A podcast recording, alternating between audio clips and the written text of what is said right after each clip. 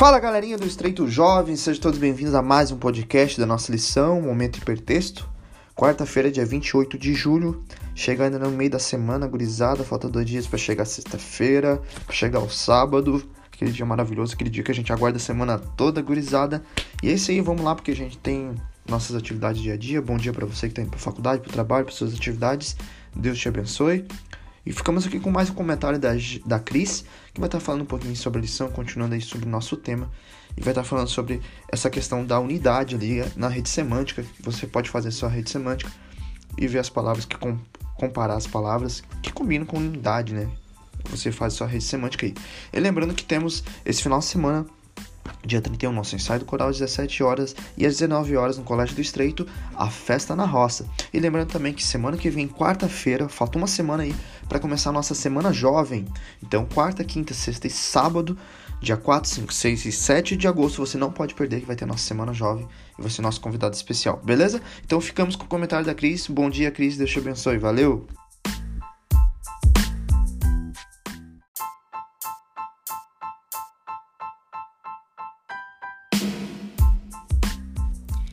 Bom dia, Chico. Bom dia, pessoal, mais uma vez.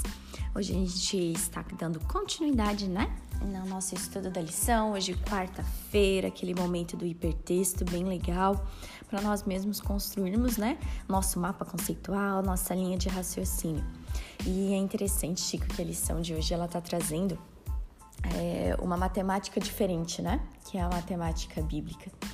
E a gente sabe que nas ciências exatas nós precisamos né, de uma lógica, a gente tem é, começa por aqui, chega ali sempre. Agora a matemática bíblica ela é interessante porque a Trindade, por exemplo, é um exemplo disso. São três em um, né? São três pessoas que formam um único Deus. É a mesma coisa também com o ser humano, né? Quando Deus fala que o homem e a mulher se unem, se tornam uma só carne, são duas pessoas se tornando um só. O que, que é isso? Nós somos feitos à imagem e semelhança de Deus, né? Nós temos, como já foi conversado antes, nós somos criados pelo amor e para amar. E quando a gente tem empatia, quando a gente ama de verdade, né, sem ficar esperando nada em troca, a gente consegue desenvolver essa matemática bíblica. Porque onde tem amor, onde tem espiritualidade, existe um estilo de vida diferente. É? E aí vem aquela parte também que Paulo comenta que Deus escolhe as coisas loucas desse mundo para envergonhar as sábias. Não tem situações que a gente fala assim, nossa, essa pessoa aqui não daria nada por ela. E quando ela encontra Cristo, né, ela tem um coração totalmente transformado, se torna um outro ser. Por quê? Porque ela está se tornando o que Deus criou ela para ser. Deus criou nós para um propósito, mas Ele nos dá a oportunidade de escolher isso. E quando a gente anda com Deus, quando a gente tem uma comunhão junto com Ele, quando a gente busca viver é, essa espiritualidade, né, cuidar da nossa saúde espiritual e viver esse amor de Deus, a gente se torna exatamente o que Ele planejou para nós. É, tem outra parte aqui também que comenta sobre alguns textos, né, para a gente fazer paralelos. E eu queria ler 1 Coríntios 6, 15 a 20, que é bem interessante com o que a gente está estudando hoje. Né? Lá fala assim, na minha tradução. 1 Coríntios 6, 15 a 20. Vocês não sabem que seu corpo é membro do Messias?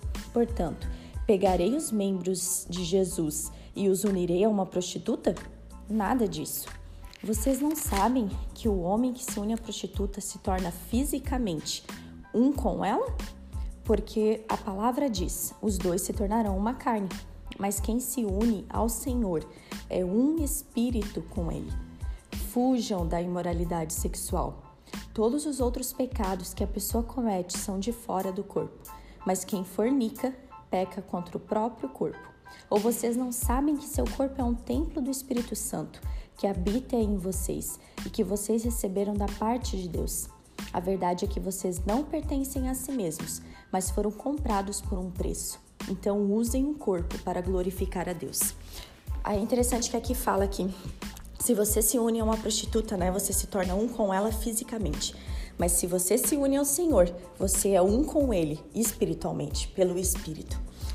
E quando a gente alimenta coisas da nossa carne, né? Quando a gente fica num patamar E isso algumas áreas da psicologia, neurociência trazem, né? Que é mais física, é mais os nossos gostos e tudo mais. A gente vive uma vida onde a gente carece do amor dos outros. Onde, ai, se o fulano falar isso contra mim, eu já fico chateado, eu já fico mal. Ou se o fulano discordar de mim, para mim aquela amizade já não é importante e eu já começo a criar discórdia.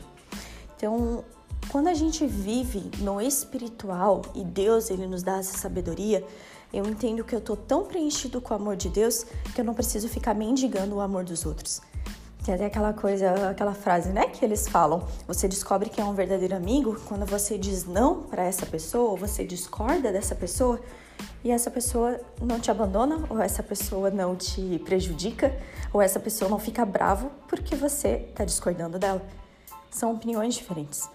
Então a gente tem que cuidar porque em alguns contextos dos nossos relacionamentos há muito controle, é, há muita manipulação e nós podemos agir assim também. Por quê?